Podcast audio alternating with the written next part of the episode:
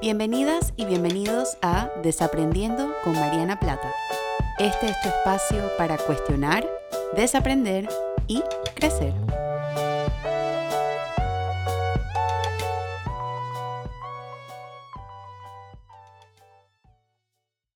Hola a todas y a todos y bienvenidos a un nuevo episodio de Desaprendiendo. Yo soy Mariana y como todas las semanas estoy súper contenta de poder compartir con ustedes en una semana más y un tema nuevo para desaprender. Bueno, un tema nuevo más o menos porque es un tema que hablé recientemente en mi cuenta de Instagram, entonces quizás van a notar algunas similitudes eh, si me siguen allá, pero igual espero poder usar este espacio para complementarlo un poco más y es acerca de la importancia de suavizarnos. ¿Y por qué hice este episodio? Esto tiene para mí, creo que un componente personal y un componente colectivo y un componente de un poquito mi misión con, con esto que hago y con todo lo que comparto y lo que yo espero poder darle a las personas que de alguna forma u otra establecen alguna conversación conmigo ya sea de manera personal, de manera profesional o de manera digital, también por acá, que es este permiso de sentir. Em, tiene para mí un valor personal. Esto es algo que yo he mencionado creo que en otros episodios y también lo he mencionado en mi newsletter. Yo siempre he sentido las cosas de manera muy intensa.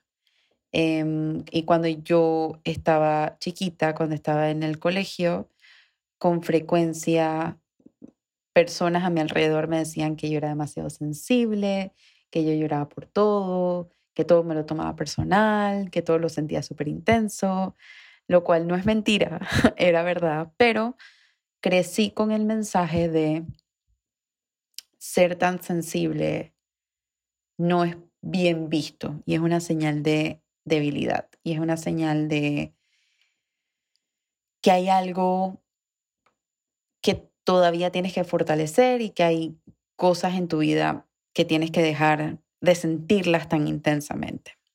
Entonces, luego me encontré con una maravillosa psicóloga cuando eh, yo estaba en el colegio que me dio permiso a sentir y me dijo, no estás sintiendo todo de manera intensa, eres genial tal y como eres y me ayudó a ponerle un poco de nombre a las emociones. Eh, y yo creo que esa fue la primera interacción que yo tuve con una profesional de salud mental y creo que ella fue la primera que me depositó esa semilla de que yo quería poder darle a otras personas el permiso para sentir como ella me lo estaba dando a mí. Entonces, aún con eso, por mucho tiempo yo estuve con la noción, y todavía es algo que me cuesta desaprender y me cuesta reconocerlo a mí misma y es algo que sigo trabajando, que llorar no me hace débil y que me puedo mostrar humana y que me puedo mostrar vulnerable. Y creo que también es la razón por la cual me fascina el tema de la vulnerabilidad, porque que también cuando lo leí por primera vez con Brené Brown fue como una un aire fresco y, fue sumamente refrescante leer y que alguien dijera, no, está bien, está bien sentirlo y está bien mostrar tus emociones y está bien expresarlas. Eso no te hace débil, al contrario, te hace valiente y te hace fuerte. Entonces yo creo que mucha de mi fascinación por Brene Brown y por esto se debe a esto. Y si recuerdan mi episodio de los estilos de liderazgo y Harry Potter, se acordarán que la casa con la cual yo más me conecto, o una de las casas con las cuales yo más me conecto, y me costó un mundo aceptarlo porque nuevamente están estos estereotipos y estas como estos sesgos internos y juicios internalizados alrededor del tema es Hufflepuff, que es la casa donde tradicionalmente las personas sienten más y, y, esto. Entonces, yo creo que desde hace rato, pues yo vengo trabajando en personalmente en darme permiso a suavizarme para mí, porque yo creo que espero que las personas que me conocen y que eh, las personas a las cuales he podido acompañar emocionalmente vean y, puedan sentir la compasión y el cariño y la empatía que siento hacia ellas y ellos, porque es así, pero no muchas veces me doy permiso de mostrar ese lado mío conmigo misma. Entonces creo que este episodio, después de dar esta explicación un poco larga, nace de esa necesidad de que quizás si hay alguien allá afuera que necesita este recordatorio o que quizás hay alguien allá afuera que estaba en un crecimiento para ser suavita o ser suavito, suavecito, suavecito, em, y, y por alguna razón u otra se endurecieron en el camino, nunca es demasiado tarde y espero que en el episodio de hoy pueda brindar un poco de alivio al permiso de suavizarnos y un poco de entendimiento de por qué esto es tan importante para la sociedad y para nuestra generación. Y antes de iniciar, yo quiero un poquito definir a qué me refiero con suavidad. ¿Por qué digo, o cuando digo suavizarnos, de qué estoy hablando? Para mí, la suavidad o suavizarnos es en el ámbito emocional. Es darnos permiso de mostrarnos completamente humanas y humanos, de sentir, de estar en ese vaivén emocional, de estar en ese lugar que se siente, se lo decía un amigo recientemente, como un pantano emocional, como que estamos ahí, estamos atascados y sabemos que vamos a salir, pero se siente súper incómodo y se siente súper incómodo hablar con alguien cuando estás en ese pantano porque sientes que no te estás moviendo. Es darnos chance de ver magia y de ver algo positivo dentro de esto, de mostrarnos apasionadas y apasionados con nuestras emociones, a darle a las personas una mirada hacia nuestra humanidad, de llorar, de alegrarnos, de emocionarnos con la vida, de, de sentirlo todo. E, esto por supuesto que no es ni en todo momento, ni de manera desmesurada, que eso lo voy a conversar un poquito después, que cómo incluir los límites dentro de esto, que son súper importantes, pero suavizarnos, o cuando hablo de suavizarnos me refiero básicamente a esto, esa, ese espacio emocional que nos damos a nosotras mismas y a nosotros mismos y que luego lo mostramos con los demás. Porque si primero no nos los damos a nosotras y nosotros, resulta mucho más desafiante y mucho más difícil mostrárselo al otro. Y pensando un poquito por qué nos hemos endurecido, pensando un poquito por qué yo traigo esto y por qué quiero que podamos desaprender juntas y juntos la importancia de suavizarnos, me fui, como siempre, a mi triada de desaprendizaje, a la crianza, a la educación y a la sociedad. Y en cada uno yo veo un papel importante de cómo colectivamente nos hemos endurecido y nos hemos puesto algo que Brene Brown le llama la armadura emocional. Entonces, a nivel de crianza, por ejemplo, eh, si a nosotras y a nosotros no nos daban permiso para sentir, si quizás eh, no era permitido hablar de ciertas emociones en casa, no era permitido mostrar el fracaso, mostrar el dolor, o mostrar la tristeza, mostrar la frustración, o mostrar el enojo. Si eso no era permitido, quizás sea más difícil darnos ese permiso, primero a nosotras mismas y a nosotros mismos, y por supuesto que luego a nuestras peques y a nuestros peques, a nuestras hijas y a nuestros hijos. Entonces, si lo queremos ver desde un punto de vista como generacional, Sabemos que la crianza ha cambiado mucho a lo largo de la historia, desde la, desde la visión que se tenía de los niños antes, hace mucho tiempo, que se pensaba que los niños y las niñas eran como estos mini adultos y se esperaba que fueran estos mini adultos y no pasó hasta mucho tiempo después que realmente logramos rescatar el valor de la niñez y el valor de la adolescencia y, y pusimos como en movimiento esta, esta nueva redirección para valorar a nuestras niñas y a nuestros niños. La crianza también era muy así, era una crianza muy quizás independiente, muy... Eh, se esperaba que las niñas y los niños resolvieran las cosas ellos mismos. Y así fueron creciendo eh, muchas y muchas generaciones, hasta las generaciones que tenemos hoy en día, en las más recientes, que creo que están haciendo un esfuerzo grande por desaprender eso. Muchas personas, hay muchas madres y padres, muchos cuidadores primarios hoy en día que no necesariamente tuvieron la experiencia de alguien que los contuvo emocionalmente, pero ellos han hecho ese trabajo, que es una, un recorderis de esto que yo he dicho en otros episodios sobre cómo no somos responsables por la forma en la que crecimos, pero sí somos responsables por lo que hacemos con esa información.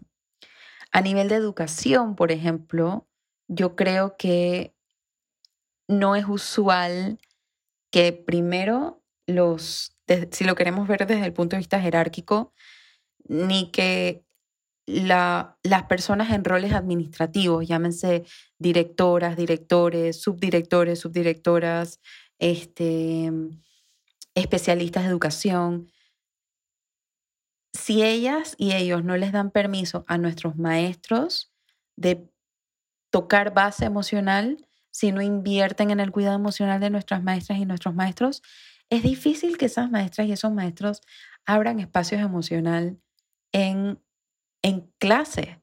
Entonces yo estoy pensando por qué nos hemos endurecido incluso la educación tan rígida y tan tradicional de de tal nota, tal nota es excelente, de tal nota, tal nota es regular, de tal nota, tal nota es fracaso, nos ha hecho relacionarnos con el fracaso de una manera súper restrictiva, primero que todo, y con mucho juicio, con mucha culpa y con mucha vergüenza. Y cuando esas cosas están ahí, esas cosas crean una coraza en la persona que se le dificulta mucho más practicar esa suavidad, practicar e, e, ese, ese músculo de suavizarlos. Entonces, la educación, los colegios, el sistema, las metodologías, al no ofrecer mucho espacio para que los estudiantes y las estudiantes sean humanas y humanos en el aula de clase y puedan hablar de cómo se sienten con el contenido que están aprendiendo, que puedan decir esto me hace sentido, esto no, darles permiso para los no sé, para la confusión, darse a los maestros a sí mismos permiso para eso. Está difícil fomentar una cultura de suavidad emocional cuando eso no está puesto en práctica por los modelos y por los, los, los modelos a seguir. Y a nivel de la sociedad, yo creo que mucho también tiene que ver, aparte, de todo lo que mencionó de la crianza y la educación que también aparece en la sociedad, cómo la sociedad nos ha encajonado o nos ha encasillado en este rol de robots que producen y mientras menos sientas mejor y tienes que aparecer y tienes que trabajar ocho horas al día y producir, producir, producir y aquí no se habla de emociones, aquí solamente se trabaja. Nuevamente estamos quitando espacios para suavizarnos. Me estaba escuchando un episodio súper interesante de un podcast que sigo em, acerca de por qué lloramos. Y entrevistaron a este investigador del llanto, que es uno de los pocos investigadores del llanto que existen, que tiene un libro que lo tengo en mi lista para leérmelo, ya les contaré qué tal es. Y él decía que, por ejemplo, históricamente el llanto ha adquirido un, valor de mucho juicio. Porque, por ejemplo, en el siglo XVIII eh, y, e inicios del siglo XIX, los políticos o los líderes políticos que lloraban eh, inspiraban confianza en las personas que votaban por ellos. Entonces era no solamente era algo esperado que lloraras, sino era algo que se valoraba y era algo que se celebraba. Y yo creo que tradicionalmente al incorporar estos conceptos de los roles de género y al incorporar estos conceptos de de la revolución industrial y todo lo demás, se han se, ha entorpecido mucho esta concepción de el llanto como una señal de fortaleza o como una señal de humanidad.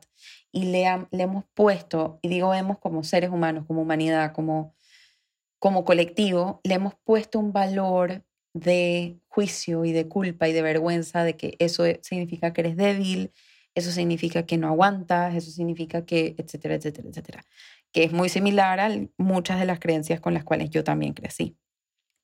Entonces, visto de esa forma, yo creo que podemos entender por qué la sociedad ha endurecido a las personas que viven en ella y sería súper interesante quizás para hacer para otro episodio, si a alguien le interesa, una exploración de los países más vulnerables o los países donde las personas tienen más expresión emocional y ver cómo la sociedad responde ante esto. Es una pregunta que se me acaba de ocurrir.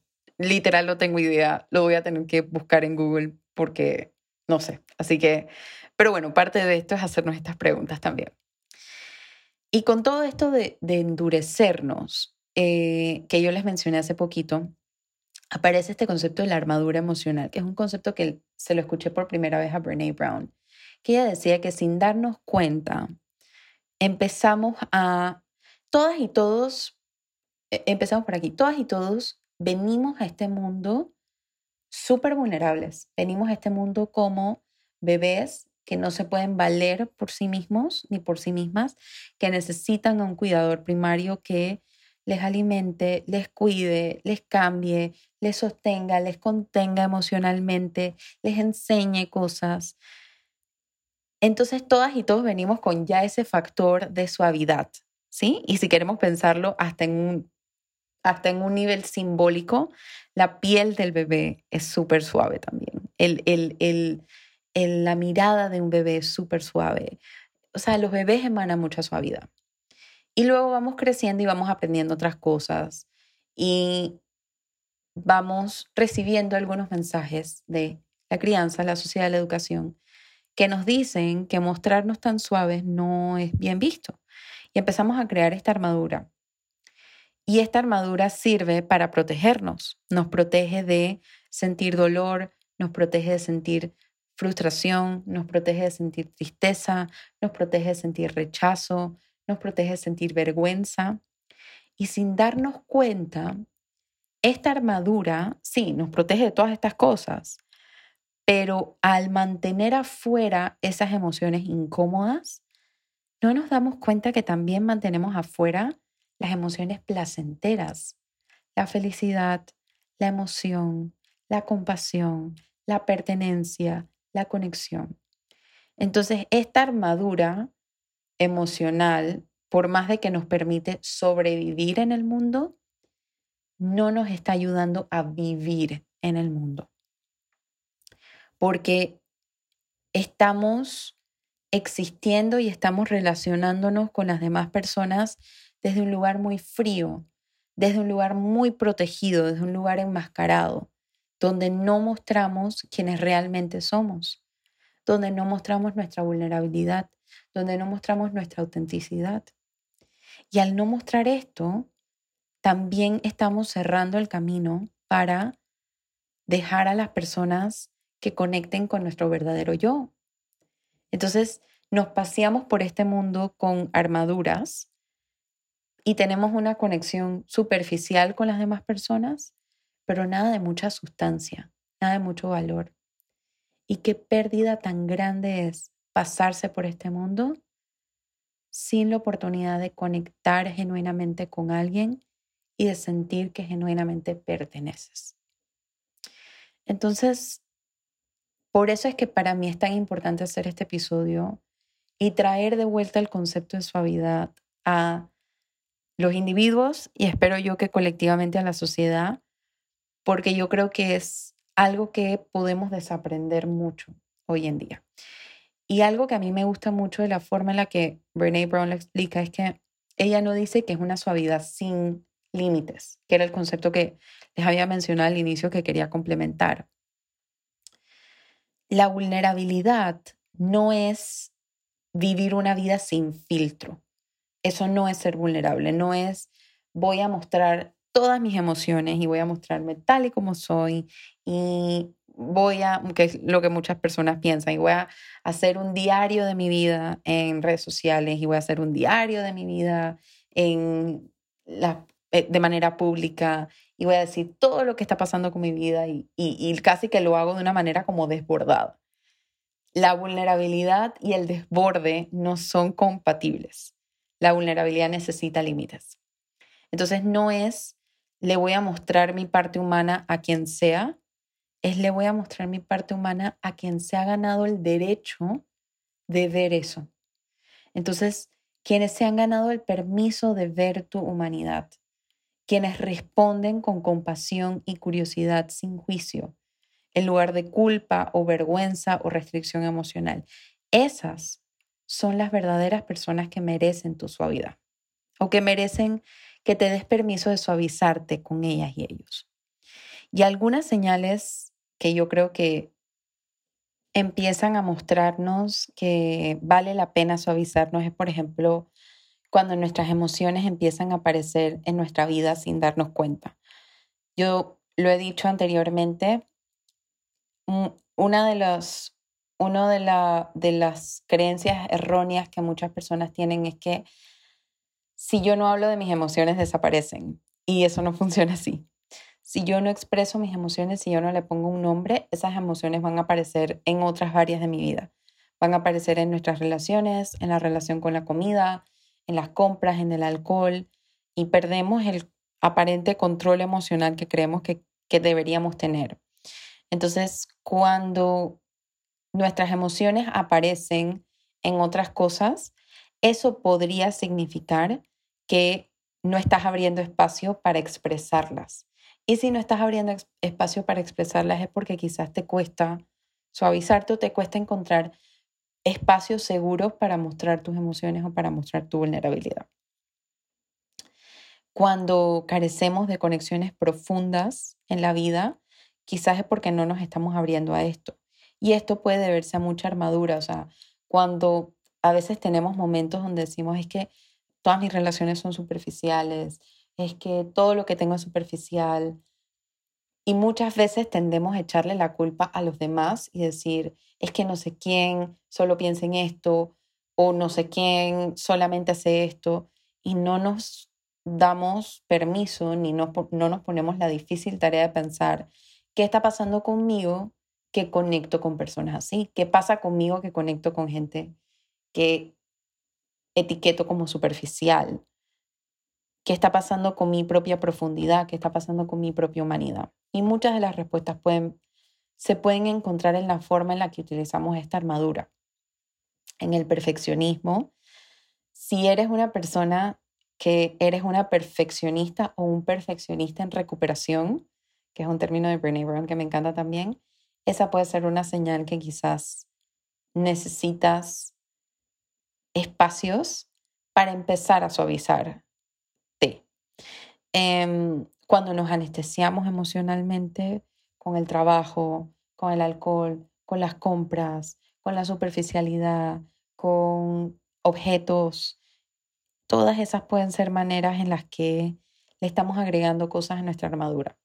Y lo difícil de anestesiarnos emocionalmente, que puedo hacer todo un episodio acerca de esto, si están interesados, me escriben y lo puedo planear lo difícil de anestesiarnos emocionalmente es que cuando lo hacemos, quedamos con un fuerte sentimiento de vergüenza. Y a nadie le gusta sentir la vergüenza. Y lo que hace la vergüenza es que la vergüenza es el terreno perfecto para que la armadura empiece a hacerse más fuerte. Entonces, monitorear las formas en las que nos anestesiamos emocionalmente. Cuando decimos cosas como que no me importa o eso no es tan importante para mí, no, yo creo que parte de, este episodio y del movimiento de suavizarnos más como, como seres humanos, como sociedad, como mundo, nace de esta necesidad de vernos que las cosas nos importen. está cool que, la, que, algo te importe, está cool que algo te moleste porque lo sientes tan emocionalmente intenso y, y, me molesta cómo se están tomando estas decisiones. Eso es una señal de que, de que te importa. Entonces, es muy fácil, creo que es muy cómodo, no sé si fácil es la palabra, muy cómodo pasearse por este mundo aparentando que las cosas no nos importan. Yo no sé eso cuánto dura. Yo no sé eso cuánto va a durar, porque al final del día todos los seres humanos estamos cableados para la conexión y estamos cableados para la pertenencia. Y es súper difícil encontrar conexión y pertenencia de verdad cuando estamos moviéndonos en este mundo de manera muy fría y de manera muy endurecida.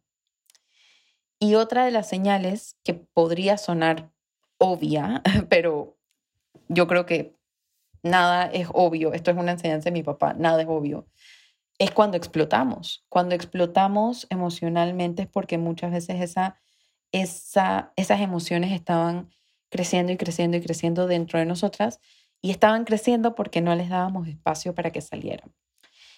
Y alguna otra señal, estas son solo algunas, estoy segura que hay muchos más, muchas más, es cuando a veces la gente nos dice, es que tú eres muy dura o tú eres muy brusco, que no necesariamente nos lo dicen como una crítica. Ojo, muchas veces nos lo dicen como admiración. Yo quiero ser tan dura como tú, yo quiero ser tan poco importa como tú, yo quiero que las cosas se me resbalen como tú, yo quiero que, que ojo, no estoy diciendo que todas estas personas están endurecidas emocionalmente y tienen una armadura, hay muchas que tienen esa cualidad de que se les resbalan cosas, pero también se dan chance de, suavizarse. Y yo creo que aquí vale hacer un inventario personal. Si tú eres de las personas que ha recibido ese comentario, ¿cómo te está suavizando? ¿Por qué te, por qué te cuesta? ¿Qué es lo que te cuesta de suavizarte? ¿Qué mensajes has escuchado? ¿Qué mensajes has internalizado? ¿Y qué mensajes estás dispuesta o dispuesto a desaprender hoy en día? ¿Y cómo hacerlo? porque a mí no me gusta abrir estas cajas de Pandora sin ofrecer un, poco de guía. Y, y yo creo que para finalizar este episodio, quiero dejar el mensaje de que no es suavizarnos al punto de exponernos emocionalmente. Yo creo que hay que suavizarnos con firmeza. Y esto es algo que Brené Brown también dice en quote budista, una frase budista que ella comparte con frecuencia, que es espalda fuerte, espalda firme, pero frente suave. Yo voy a entrar con suavidad, yo voy a entrar con compasión, pero tengo los pies en la tierra, pero mi espalda está firme, pero yo puedo reconocer que se siente como un espacio seguro para mostrarme humana y que no se siente como un espacio seguro para mostrarme humana. Porque los espacios que no se sienten seguros y las personas que no se sienten seguras son espacios que no merecen tu humanidad, porque no van a saber responder a ella. Entonces, ¿cómo suavizarnos con firmeza, autocompasión, vernos a nosotras mismas y a nosotros mismos con ojos más compasivos, entender por qué nos cuesta, entender nuestra historia familiar, entender nuestra historia personal, darnos chance de, o darnos permiso de inclinarnos hacia la incomodidad, todo esto que te estoy diciendo hoy es súper incómodo, es súper incómodo sentirlo todo, es súper incómodo estar en el pantano emocional, es súper incómodo sentir miedo y sentir rechazo y sentir eh, culpa y sentir vergüenza. Es súper incómodo. Pero si no nos acercamos a esas emociones, estamos cerrando una ventana para crecer emocionalmente. Acuérdense del slogan de este podcast, cuestionar, desaprender y crecer. Y esa parte del crecer viene del reaprender algo nuevo. Entonces, inclinarnos hacia esta incomodidad nos ayuda a abrir espacio para, para ampliar nuestro repertorio emocional. Practicar la gratitud. ¿Y por qué la gratitud? Porque cuando practicamos gratitud, damos espacio para sentir la felicidad, que es una emoción que a muchas y a muchos nos da mucho miedo sentirla. A la mayoría de los seres humanos le da miedo sentir la, felicidad, la felicidad genuina, no la felicidad momentánea, no la felicidad de me salió esto o, no me salió esto o alguien me dio un cumplido, no, la felicidad genuina de estar en el aquí y el ahora, de, de, de, de ver tu vida y sentirte feliz con lo que estás haciendo. Localiza un medio o una persona que sea cómoda o cómodo para ti. Piensa ahorita, ¿quién es una persona segura en mi vida? A quien yo le puedo mostrar mi suavidad y la va a poder recibir. Esa es la persona a la que tienes que mostrarte vulnerable. Esa es la persona que va a poder recibir tu vulnerabilidad. E inspira una cultura suavita o suavecita para las personas alrededor tuyo. Acuérdate que esto, el propósito de esto es multiplicarlo. No es que te lo quedes tú, es que también inspires en esta, que le des permiso a otra gente de sentir.